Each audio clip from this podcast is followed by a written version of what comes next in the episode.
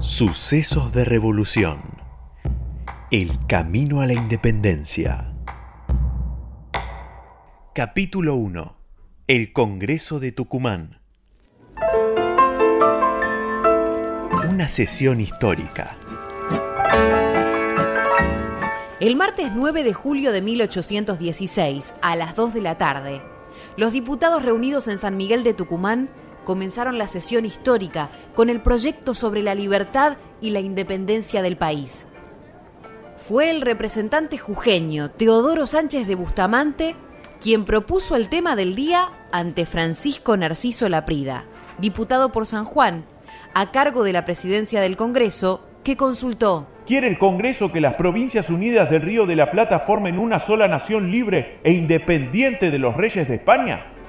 Sin discusiones y con la firma de los 29 presentes, se concretó la declaración de la independencia de las Provincias Unidas en Sudamérica y la confirmación de investir a las Provincias Unidas del alto carácter de una nación libre e independiente del rey Fernando VII, sus sucesores y metrópoli, y de toda otra dominación extranjera, aunque para esto último debieron pasar unos días más.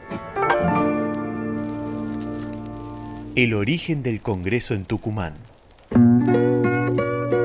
Para el año 1816, la revolución, que llevaba seis años de lucha, sumaba algunos importantes triunfos y varias dolorosas derrotas.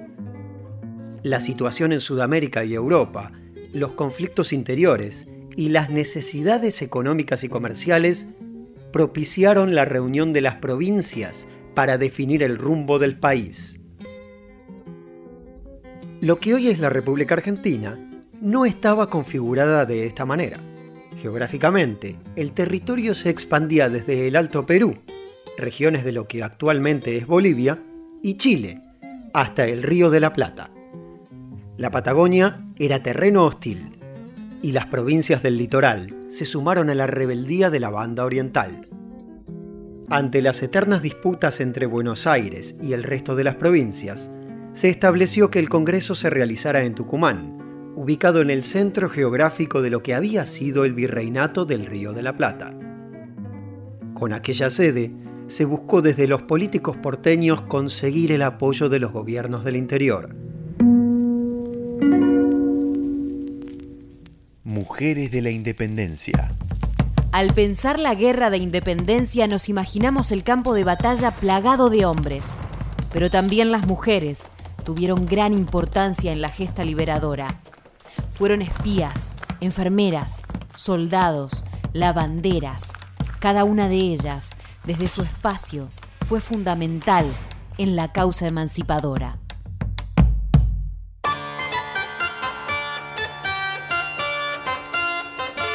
Juana Azurduy, la flor del Alto Perú. Nacida en Chuquisaca en 1780, Juana quedó huérfana a los siete años, siendo criada por sus tíos y luego en un convento hasta cumplir los 17. Al tiempo se casó con Manuel Asensio Padilla, matrimonio que se manifestó abiertamente revolucionario durante las rebeliones de Chuquisaca y La Paz en el despertar emancipador del siglo XIX. Luchó y fue derrotada en la batalla de Huaki en 1811 terminó como prisionera de guerra junto a sus cuatro hijos. Pero Juana atacó y dio muerte a los guardias y logró la fuga de todos con ayuda de su esposo.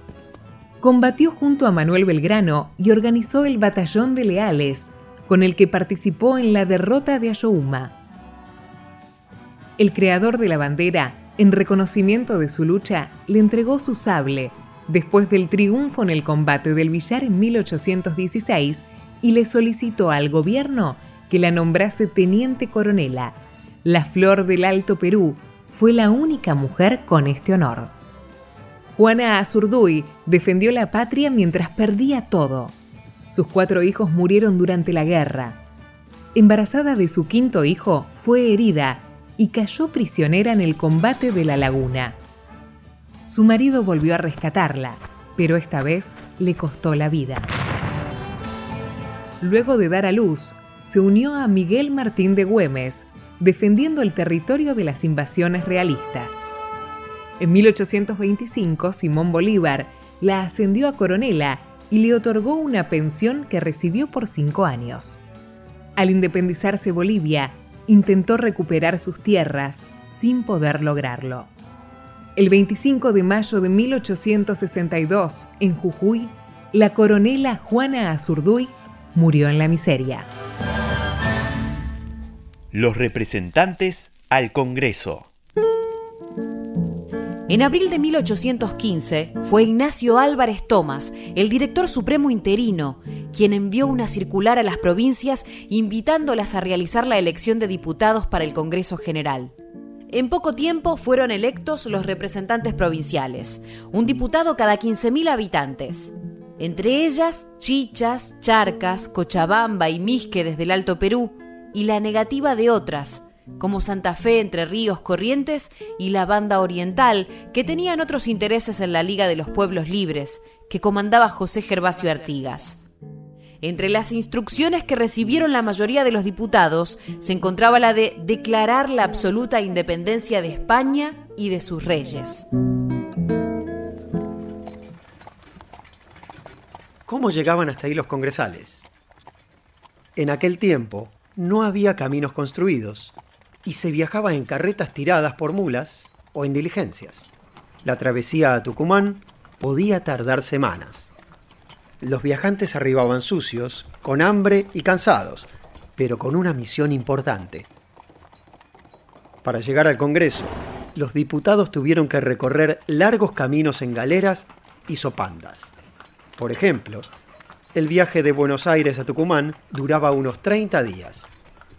Aunque en carreta esos grandes vehículos de madera tirados por una o más yuntas de bueyes, era más largo y podía durar hasta 50 días por el mismo trayecto. Aquella casa histórica. El Congreso de Tucumán comenzó a sesionar el 24 de marzo de 1816 en la ciudad de San Miguel en la casa de Francisca Bazán, esposa de Miguel Laguna, integrantes de una importante familia de la zona. El edificio tenía varias habitaciones con patios que las conectaban.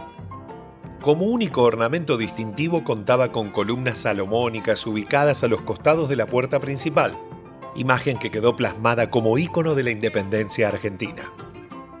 Luego de ser sede del Congreso, fue alquilada para una imprenta del ejército al servicio del telégrafo y el juzgado federal. Ya para 1869, el fotógrafo Ángel Paganelli, de visita en la ciudad, registró el deterioro de la casa a pedido de un grupo de vecinos, cuyo objetivo fue llamar la atención de las autoridades para la conservación del patrimonio. otra. En 1904 se restauró el edificio, aunque debido a su pésimo estado, fue demolida gran parte de la planta original y el único salón rescatado fue el de la Jura de la Independencia.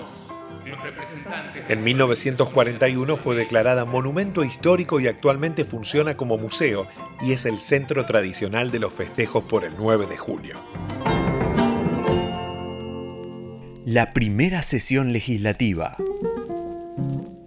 Luego de semanas de viaje, el 24 de marzo de 1816 se dio la inauguración del Congreso en Tucumán, con la presencia de 33 diputados.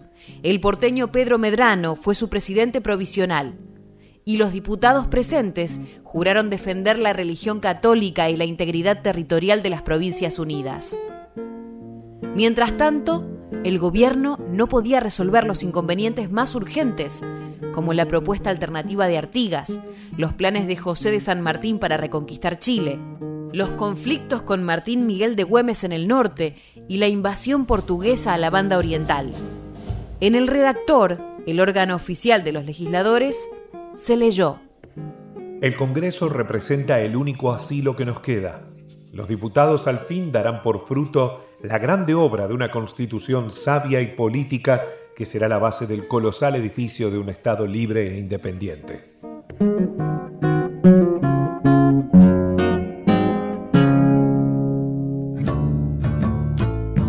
El camino a la independencia Preproducción y guion. Fernanda Mesia y Sebastián Guisande. Operación técnica y edición. Sergio Sosa. Musicalización, Santiago Bermejo. Narración, Carolina Yaruzzi y Sebastián Guisande. Locuciones, Cristian Loiácono, María Luz Salomón, Fernanda Mesia, Agustina Colucci. Caracterizaciones, Santiago Bermejo, Guillermo Toivero, Mauro Jardón, Gastón Napoli, Gabriel Calabró, Matías Pantano, Manuel Saidán, Sergio Sosa, Identidad Gráfica, María Braga. Fue una producción de Radio Universidad para la Secretaría de Medios y Comunicaciones de la Universidad Nacional de La Matanza. Fuentes. 9 de julio, Día de la Independencia Argentina. Portal oficial www.argentina.gov.ar. Casa Histórica, Museo Nacional de la Independencia, www.casadelaindependencia.cultura.gov.ar. El redactor del Congreso Nacional, número 6, página 4, 23 de septiembre de 1816. Crónica Argentina, Histórica Codex, tomo 2, capítulo 5, páginas 169 a 193 octubre de 1968. López Vicente Fidel, Historias de la República Argentina, tomo 3, capítulo 10, páginas 205 a 250, agosto de 1949. Bardini Roberto, 9 de julio de 1816. Un acto de coraje. Año 2013. La Argentina, una historia para pensar 1776 a 1996. Editorial Capeluz. Nueva Historia Argentina. Revolución, República, Confederación. 1806 a 1852. Noemí Goldman. Editorial Sudamericana. Año 2005. Historia Argentina. Una mirada crítica. 1806 a 2006. Teresa Egersbras, Editorial Maipue, año 2006. Historia de la Argentina, 1806 a 1852. Marcela Ternavasio, siglo XXI Editores, año 2009.